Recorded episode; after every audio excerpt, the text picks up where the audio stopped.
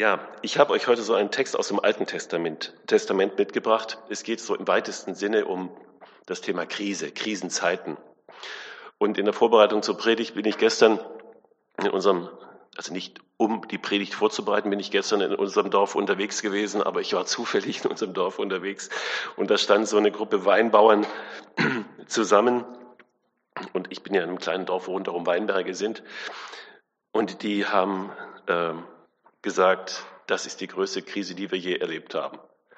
Denn es gab ja äh, vor, weiß nicht, das ist zwei Wochen her, so einen brutalen Nachtfrost, sechs, sieben Grad minus. Und den Weinbauern gerade im Weinsberger Tal bei mir vor der Haustüre, den hat's so 80 Prozent äh, des gesamten Ertrages zusammengehauen. Und äh, bei mir im Dorf ist so jeder zweite so Nebenerwerbsweingärtner eine wichtige Einnahmequelle für so einen Haushalt. Und für die ist Krise, wirklich, das trifft die teilweise wirklich in Mark und Bein existenziell.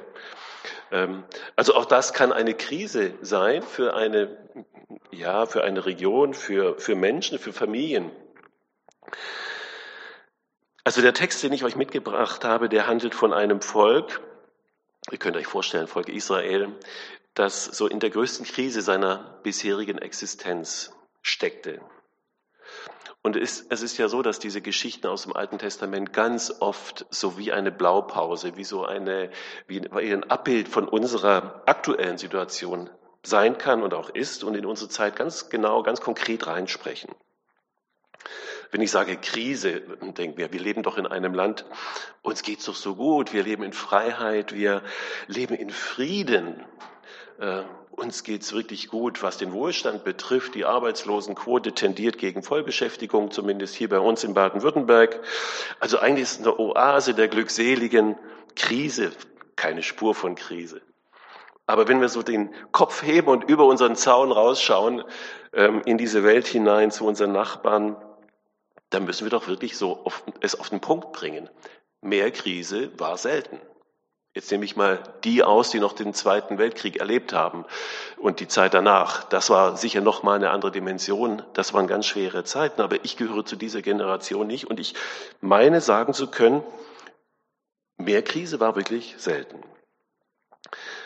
Denn wir befinden uns in einer Zeit mit sehr immensen globalen Problemen, die uns ganz schön herausfordern.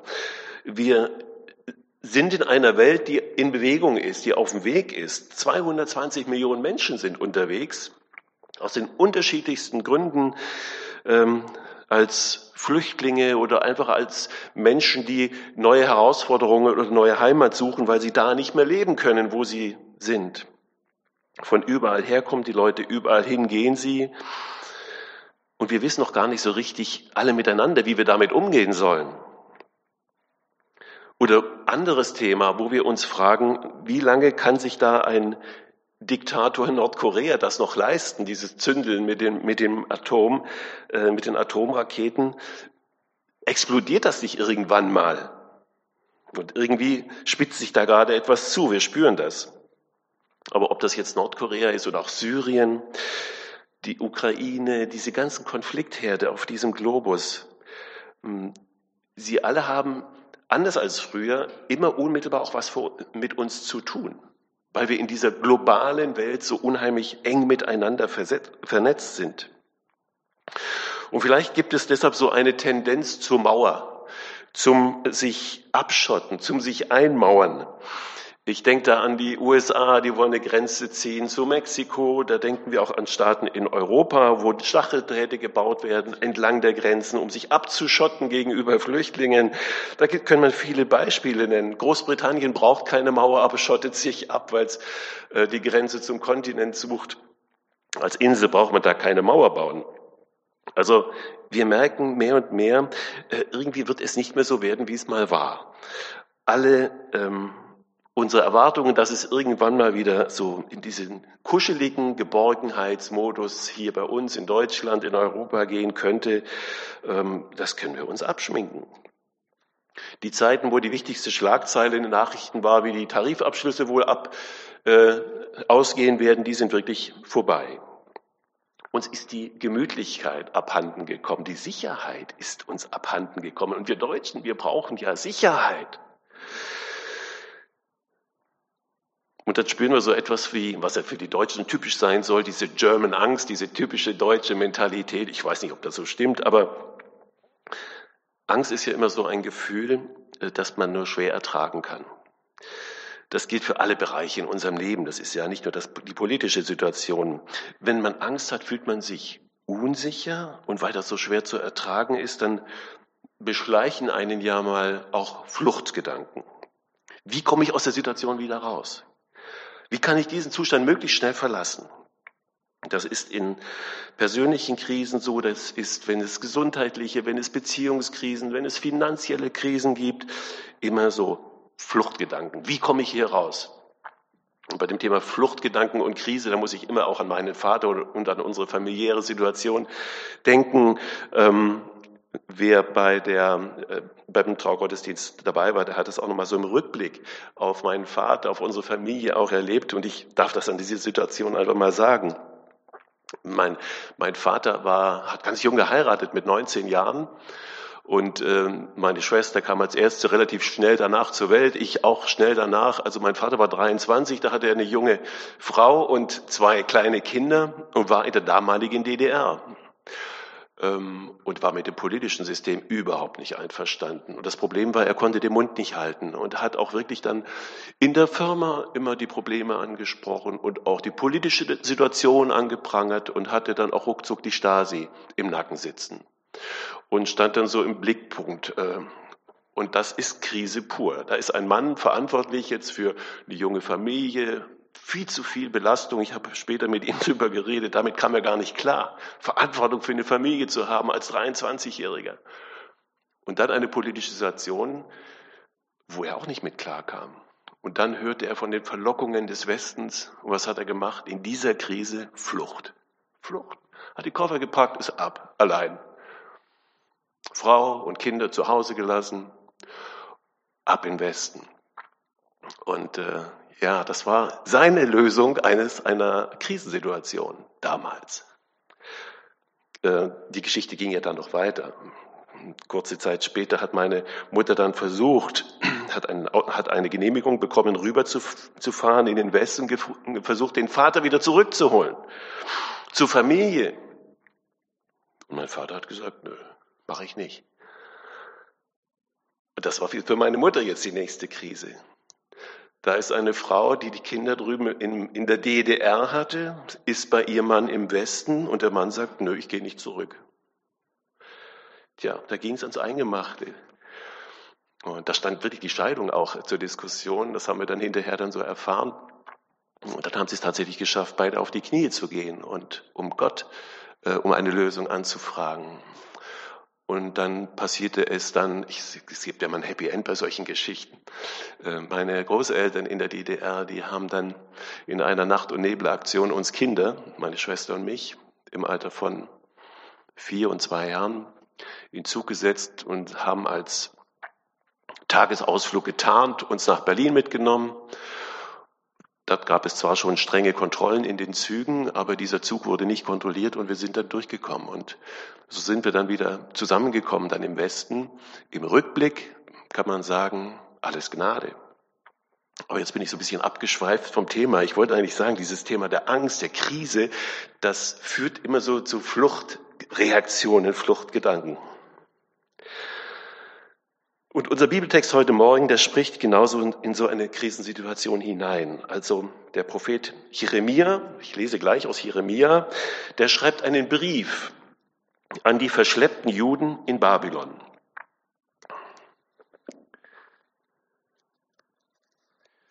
Jeremia 29, Vers 7 bis 14. An die verschleppten Juden im Exil in, in Babylon, fernab der Heimat. Und nochmal, es ist wirklich die größte Krise, die ähm, das Volk Israel damals erlebt hatte, nachdem ja der selbstständige, der erste selbstständige jüdische Staat ein Ende hatte durch ähm, die Zerstörung des Tempels, durch die Zerstörung des gesamten Landes. Und ich schreibe, ich lese euch jetzt diese Text, diesen Text mal vor aus Jeremia 29. Es sind die Verse 1 bis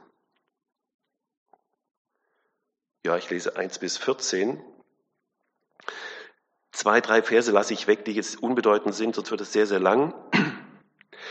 Dies sind die Worte des Briefes, den der Prophet Jeremia von Jerusalem sandte an den Rest der Ältesten, die weggeführt waren, an die Priester und Propheten und an das ganze Volk, das Nebukadnezar von Jerusalem nach Babel weggeführt hatte. Jetzt lese ich Vers 4 weiter. So spricht der Herr Zebaoth, der Gott Israels, zu den Weggeführten, die ich von Jerusalem nach Babel habe wegführen lassen. Baut Häuser und wohnt darin.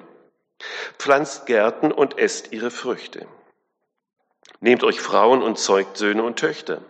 Nehmt für eure Söhne Frauen und gebt eure Töchter Männern, dass sie Söhne und Töchter gebären. Mehrt euch dort, dass ihr nicht weniger werdet. Sucht der Stadt Bestes, dahin ich euch habe wegführen lassen. Und betet für sie zum Herrn. Denn wenn es ihr wohl geht, so geht's auch euch wohl. Dann ab Vers 10. Denn so spricht der Herr, wenn für Babel 70 Jahre voll sind, so will ich euch heimsuchen und will mein gnädiges Wort an euch erfüllen, dass ich euch wieder an diesen Ort bringe. Denn ich weiß wohl, was ich Gedanken über euch habe, was ich für Gedanken über euch habe, spricht der Herr. Gedanken des Friedens und nicht des Leides. Dass ich euch gebe Zukunft und Hoffnung. Und ihr werdet mich anrufen und hingehen und mich bitten, und ich will euch erhören.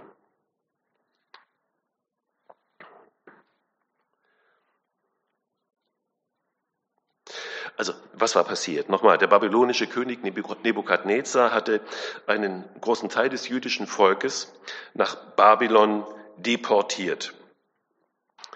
Äh, das war zu damaligen Zeiten überhaupt nichts Ungewöhnliches. Das war noch eher eine Gnade, nur deportiert und nicht gleich getötet zu werden.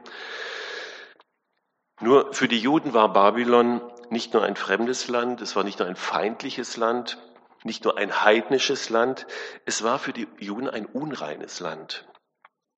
Der Nationalgott der äh, Assyrer oder der Babylonier damals war äh, Assur, wie auch eine der Hauptstädte. Man betete viele andere Götter an. Also Babylon ein Ort, an dem der Gott, den die Israeliten ja seit Urväterzeiten angebetet und verehrt hatten, der konnte da nicht sein. Der Gott, dieser Gott war weit, weit weg, haben sie geglaubt. Und jeder Jude dachte, wo Gott nicht ist, da soll ich jetzt leben? Nein, kommt gar nicht in Frage. Hier kann ich nicht leben. Der alttestamentliche Glaube war ja von einer, von einem ganz bestimmten Denken äh, geprägt. Der heiligste Ort, den es gab, das war der Tempel, das Allerheiligste. Äh, in Jerusalem, der Tempel. Das war sozusagen das Wohnzimmer Gottes. Dort konnte man Gott begegnen. Da gab es die verschiedenen Tempelbereiche, die, die Vorhöfe zum Tempel. Und je weiter man sich vom Tempel nach außen wegbewegte und je weiter man sich dann vom Tempel wegbewegte, wurde die Heiligkeit weniger. Und an den Grenzen des Landes verlor sich diese Heiligkeit. Und jeder Jude war fest davon überzeugt, dass jenseits der Grenzen Israels kein heiliges Land mehr war. Das war der Glaube und deshalb musste man da weg. Also von dem Hunger mal abgesehen, von der Feindschaft der Babylonier, von der äußeren Not mal abgesehen, hier konnte man nicht leben, weil Gott nicht da war. Alles war zum Davonlaufen. Mehr Krise war nie.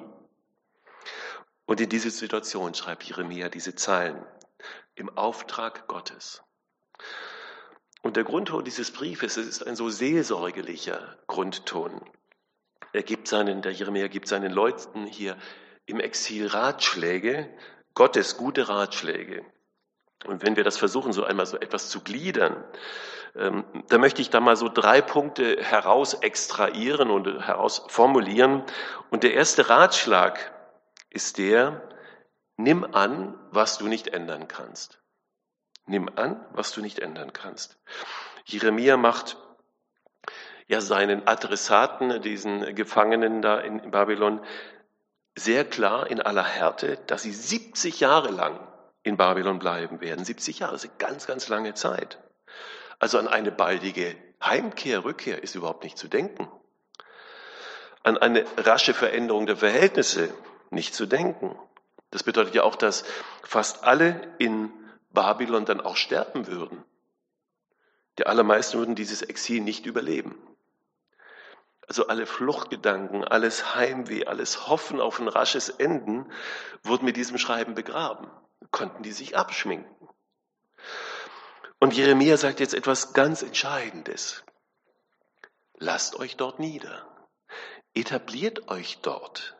Dort, wo ihr seid. Baut Häuser. Nehmt euch Frauen. Zeugt Söhne und Töchter. Führt ein ganz normales Leben. Dort in Babylon. Richtet euch ein. Macht dieses Land zu eurem Zuhause. Bleibt nicht auf euren Umzugskisten sitzen und hofft, dass der Umzugswagen gleich vorbeikommt. Die Grundaufgabe ihres Lebens war jetzt anzunehmen, was sie nicht ändern konnten. Die Grundaufgabe war es, diese Lebenssituation so als eine Berufung auch zu begreifen, anzunehmen und dass aus dieser ja dramatischen Lebensführung, dass dahinter auch eine Pädagogik, eine Führung Gottes liegen kann, dass es stattfindet, Gottes erzieherisches Handeln. Da, wo sie dachten, unser Gott, an den wir glauben, der ist hier nicht. Der kann gar nicht da sein. Da sagte Jeremia, doch, dieser Gott ist da. Er geht mit euch mit, selbst an diesem unmöglichen Ort. Und das heißt, dass dieses katastrophale Schicksal für diese Juden im Exil in Babylon, dass diese Situation Gottes Handeln überhaupt nicht entzogen ist. Und das ist das, was die Juden in Babylon erlebten war keine Willkür des Schicksals, das war keine Laune eines unberechenbaren Gottes, sondern dahinter steckte die Führung eines Gottes, der seinem Volk Frieden, Hoffnung, Zukunft geben wollte, so sollte. So hat es der Jeremia ja geschrieben. Gerade an diesem unmöglichen Ort. Wie heißt es da? Denn ich weiß wohl, was ich für Gedanken über euch habe, spricht der Herr, Gedanken des Friedens und nicht des Leides dass ich euch gebe Zukunft und Hoffnung. Es gibt viele Christen und ich gebe zu, ich bin auch so einer, ich denke auch immer sehr politisch, äh, dass ich nicht glücklich bin mit vielen Entwicklungen in unserem Land, mache ich keinen Hehl draus in den letzten Jahren und aktuell immer stärker. Ich bin nicht glücklich darüber, dass wir so einem Wahnsinn einer Gender-Ideologie immer stärker verfallen, wo dieses Geheimnis von Ehe und Familie und Geschlechtlichkeit so ja, immer stärker missachtet wird. Ich bin nicht glücklich über diese, über die Missachtung ähm, ja gegenüber dem ungeborenen Leben, diese Verantwortung, die wir haben. Ich bin nicht glücklich, dass wir es in einem Land nicht, in unserem Land nicht schaffen, christliche Flüchtlinge vor Gewalt zu schützen. Erst vor, vor wenigen Tagen haben wir das ja gelesen, da wurde eine afghanische Frau in Bayern äh, niedergestochen, ermordet, weil sie Konvertitin war. Wahrscheinlich war das das Mordmotiv. Sie war zum christlichen Glauben übergetreten. Wir schaffen es nicht, solche Leute zu schützen.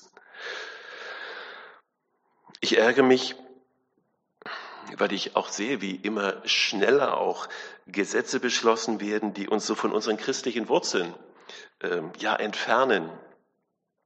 Es ist in unserem Land möglich geworden, das Kreuz äh, in unseren öffentlichen Gebäuden zu verbieten.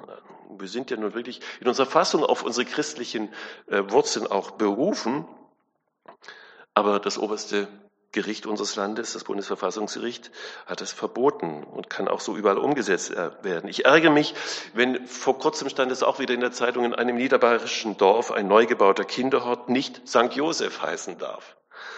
Ähm, weil es eine Gemeinderätin, die jetzt aus einer anderen äh, Gegend Europas kommt, wo sie sagt, das kann ich mit meinem religiösen Gewissen nicht vereinbaren. Das verletzt meine religiösen Gefühle.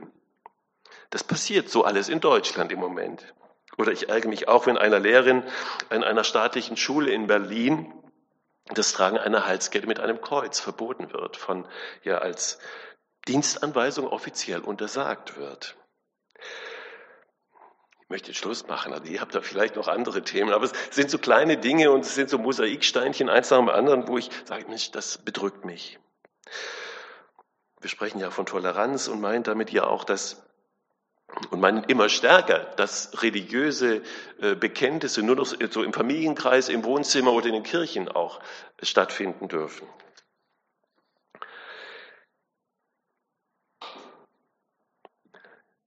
Auch wenn euch das andere, ein oder andere auch so Mühe macht wie mir in, in diesem Land. Ähm, dieser Brief Jeremias an die Juden in Babylon, der ist irgendwie auch ein Stück weit an uns gerichtet, das finde ich. Gott lässt uns ausrichten, zieh dich nicht zurück in dein Schneckenhaus, in das Schneckenhaus deines Frustes, deiner Wut, deiner Angst. Zieh dich nicht zurück aus dem öffentlichen Leben, das dir im Moment vielleicht Mühe macht oder gar keinen Spaß macht.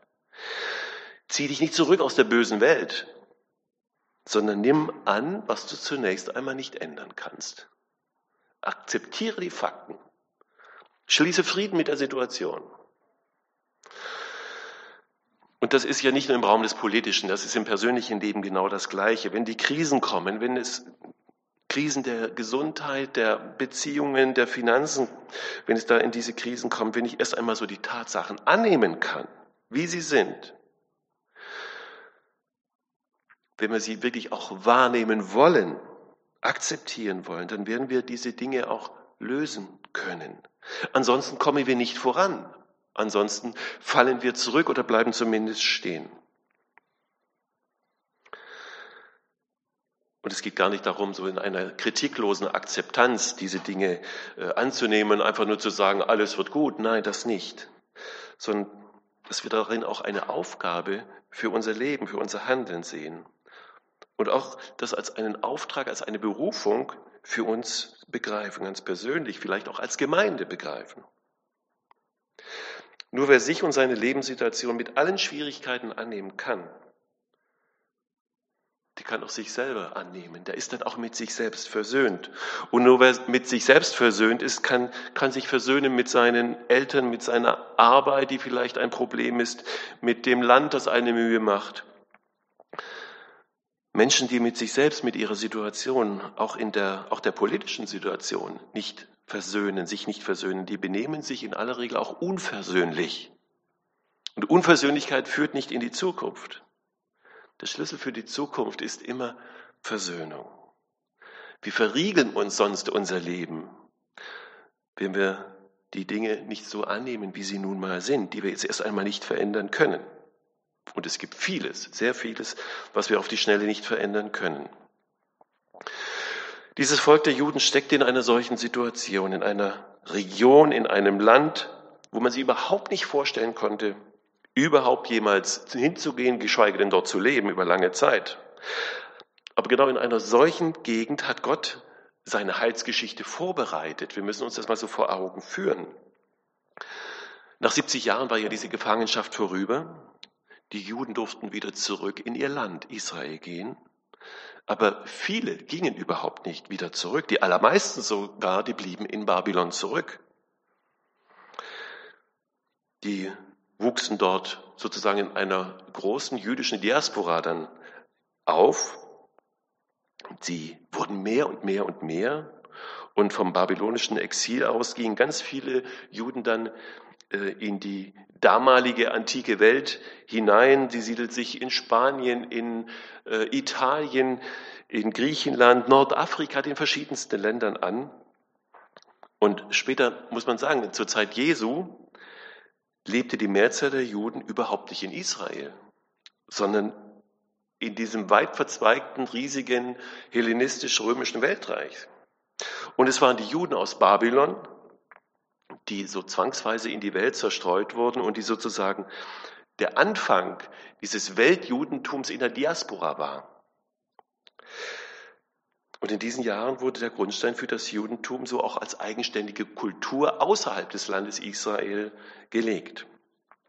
Diese Juden in Babylon, die in eine Region verschleppt worden waren, wo sie sich keine Zukunft vorstellen konnten, wurden zu einem Teil Gottes, von Gottes Heilsgeschichte. Sie wussten ja noch nicht, was dann später passierte. 500 Jahre später nämlich wurden ihre Nachkommen zum Träger des Evangeliums, die dieses Evangelium in der ganzen Welt hinaus verbreitet hatten. Ohne die Nachkommen dieser Diaspora-Juden wäre frühchristliche Mission in diesem Umfang gar nicht denkbar gewesen.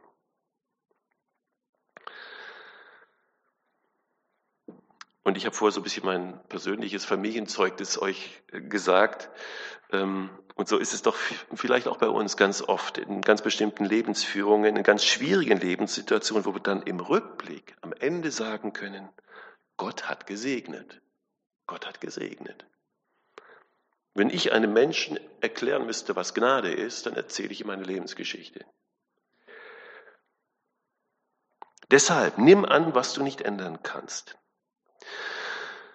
Der erste Schritt zu einem inneren Frieden ist die Annahme unserer Lebenssituation und auch der politischen Situation. Man darf schimpfen, natürlich, man darf klagen, man darf meckern, aber man darf nicht stehen bleiben. Sonst kommen wir nicht weiter, sonst kommen wir nicht zum nächsten Schritt. Und das ist jetzt der zweite, der nächste Schritt. Wenn wir am Anfang gesagt haben, nimm an, was du nicht ändern kannst, dann wird jetzt der zweite Ratschlag des Jeremias, verändere, was du verändern kannst. Und dieser Brief steckt ja voller Überraschungen. Er schreibt ja das, diese harte Information rein. 70 Jahre dauert eure Gefangenschaft. Aber er schreibt jetzt nicht, dass sie diese lange Zeit irgendwie so absitzen müssen, aushalten müssen, dass sie die Zähne zusammenbeißen sollen, sich abschotten, so einmummeln sollen, sondern er schreibt ihnen, Freunde, ihr müsst dieses Weltreich Babylon, die größte Macht der damaligen Zeit, ihr müsst sie mitgestalten. Da steht ja dieser bekannte Vers, suche der Stadt Bestes. Das war, glaube ich, vor einigen Jahren auch Jahreslosung. Und mit der Stadt ist Babylon gemeint. Im Grunde das ganze Land Babylonien ähm, sucht das Beste dieser Stadt und betet für diese Stadt, heißt es. Denn wenn es ihr gut geht, dann geht es auch euch gut. Sucht der Stadt Bestes. Das griechische Wort für Stadt heißt Polis, und von diesem Wort Polis leitet sich unser deutsches Wort Politik ab. Man könnte deshalb diesen Vers auch übersetzen, sucht die beste Politik für Babylon. Überlegt, überlegt euch, was die beste Politik für Babylon ist. Das heißt aber auch, setzt euch an einen Tisch mit diesen heidnischen Leuten, mit den Landesfürsten, mit den Bürgermeistern, den Verwaltungsleuten, mit denen, die euch hier reingeschleppt haben Sucht nach einer Möglichkeit des Dialogs, nach einer Plattform, miteinander zu reden, mit Freund und Feind. Macht mit denen eine sinnvolle Politik. Und wir können uns gut vorstellen, wie die Juden beim Vorlesen dieses Briefes wohl reagiert haben. Die haben wahrscheinlich gedacht, jetzt sind wir jetzt im falschen Film.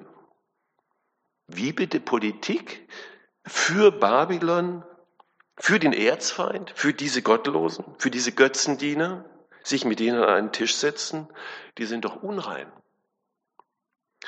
Wenn ich diesen Leuten, die doch so noch in ihrem Götter- und ihrem Geisterglauben verstrickt sind, wenn ich denen die Hand gebe, dann werde ich doch auch unrein. Kann doch nicht richtig sein.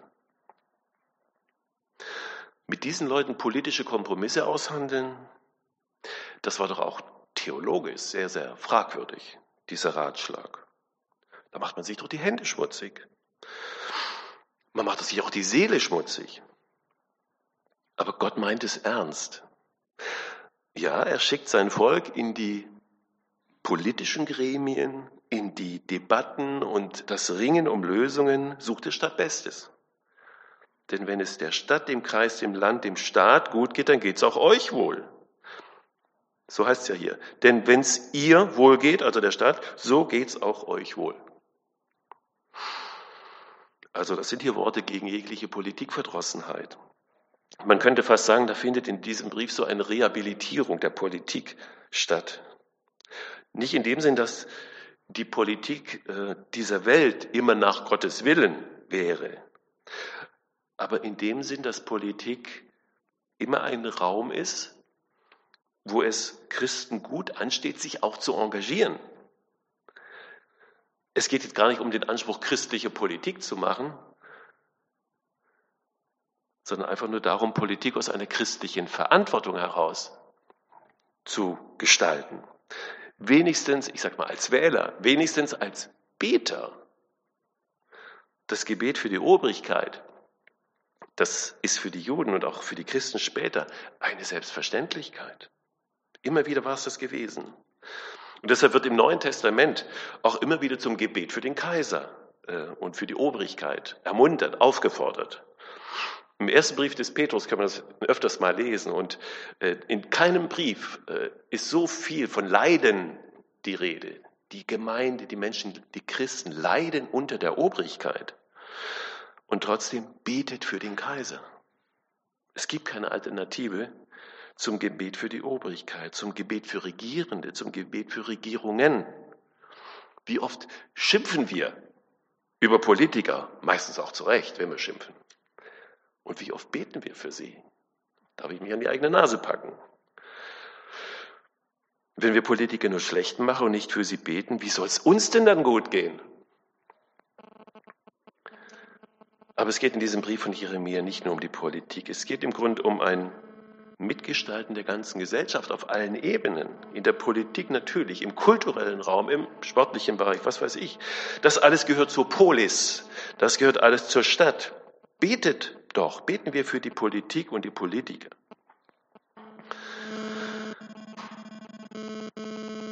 Also verändere, was du ändern kannst. Das ist der zweite Ratschlag des Jeremia. Und drittens, mach dich fest an diesem Gott. Mach dich fest an diesem Gott, der verändert. Was Gott durch diesen Jeremia, durch seinen Propheten in seinem Brief an dieses Volk im Exil sagen lässt, das ist im Grunde ein Ausdruck des Wesens Gottes. Gott hat es mit dieser Welt überhaupt nicht anders gemacht als er es mit diesen Juden in Babylon macht. Denn diese Welt, diese ganze Welt ist für Gott auch zu einer fremden Welt geworden. Das ist doch nicht mehr seine Schöpfung. Das ist doch nicht mehr seine Welt. Es ist eine Welt, durch die, die durch die Sünde ja nicht mehr sein Zuhause sein kann. Es ist eine Welt, die zum Feind Gottes geworden ist. Gott könnte sagen, was habe ich mit dieser Welt noch zu schaffen? Diese Welt in der alles so krumm und schief von der Sünde verbogen ist, so kaputt ist. Aber genau in diese kaputte Welt schickt Gott jetzt seinen Sohn und er hat uns so in verblüffender Weise seine Liebe gezeigt, die er zu dieser kaputten Welt, zu diesen kaputten Menschen hat. So sehr hat Gott diese kaputte Welt gelebt, die so verbogen ist, so sehr hat er sie geliebt, dass er seinen einzigen Sohn gab in diese Welt hinein. Paulus schreibt ja diese, diese theologische Sensation in seinen Worten. Gott war in Christus und hat die Welt mit sich versöhnt. Und sagt dann, und jetzt nehmt ihr ihr einander an, wie Christus euch angenommen hat. Gott verändert, indem er annimmt. Gott verändert, indem er umarmt. Nicht kritiklos nach dem Motto, du bist okay, ich bin okay, wir sind alle okay, indem er sich zuwendet, indem er versöhnt, indem er sich versöhnend uns zuwendet. So verändert er Menschen. Und gerade am Kreuz von Golgatha, mit seinem ganzen Grauen, mit seinem ganzen Schrecken sehen wir, dass Gott Gedanken des Friedens und nicht des Leides hat. Über unserem Leben nicht und über dieser Welt nicht. Und egal in welcher Lebenssituation, in welcher Lebenskrise wir gerade drin stecken, nehmt einfach diesen Vers für diesen heutigen Tag, für diese Woche mit nach Hause den Jeremia hier schreibt, dass er so ein Haftpunkt auch wird für die kommende Woche für euch. Nehmt das ganz persönlich, jeder für sich, denn ich weiß wohl, was ich für Gedanken über euch habe, spricht der Herr. Gedanken des Friedens und nicht des Leides, dass ich euch gebe Zukunft und Hoffnung. Amen.